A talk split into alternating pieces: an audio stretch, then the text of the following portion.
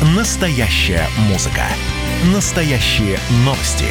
Радио «Комсомольская правда». Радио про настоящее. Не устает, готова работать две смены и не просит выходных. В Перми на работу приняли человекоподобного андроида. Девушка-робот трудится на должности менеджера в многофункциональном центре «Мои документы». Сразу и не отличишь. Робот копирует эмоции человека, может двигать глазами, бровями, губами и другими мышцами лица. Общается и отвечает на вопросы посетителей МФЦ. Робот-двойник человека исполняет должностные обязанности специалиста по приему документов и оказанию государственных услуг. Искусственный интеллект не болеет и не уходит в отпуск, и это, пожалуй, самый большой плюс на взгляд современного работодателя. У робота есть преимущество, он не устает и может работать в две смены, отмечает начальник управления информационных систем Пермского краевого МФЦ Сергей Кудымов. Э, у робота есть безусловные плюсы. Во-первых, он э, работает 7 дней в неделю, он не болеет. Кроме этого, когда к нему обращается заявитель, робот э, все необходимые заявления заполнит за человека. При этом э, более сложные услуги, которые требуют определенных э, решений, конечно же, робот не сможет оказать. Эти услуги будет принимать специалист филиала. Девушка-робот сканирует документы, затем на основании типа документа формирует заявление. Посетитель под подписывает заявление, робот его сканирует и отправляет в информационную систему МФЦ. Эта технология, разработанная российской компанией Промобот, оказалась на сегодняшний день востребованной, отметили в компании.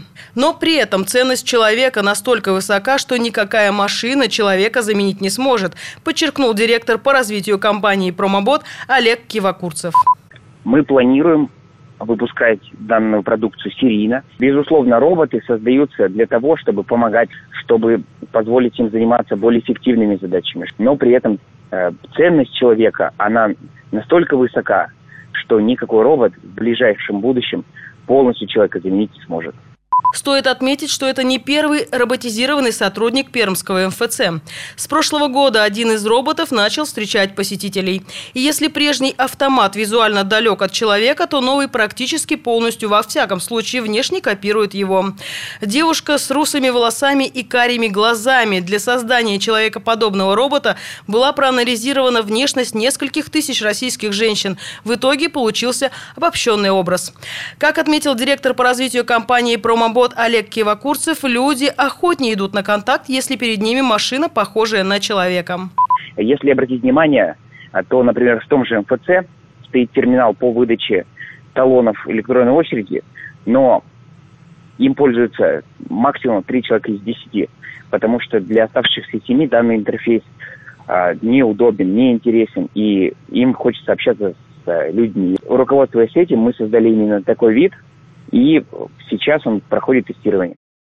Сейчас робот-девушка проходит адаптацию. Необходимо отладить все процессы, произвести настройки для максимально комфортного предоставления услуг гражданам. Выйдя на максимум своей производительности, она, скорее всего, так и останется рядовым клерком. Эксперты считают, что роботы вряд ли заменят людей на руководящих должностях. Ирина Аверкина, радио «Комсомольская правда», Пермь.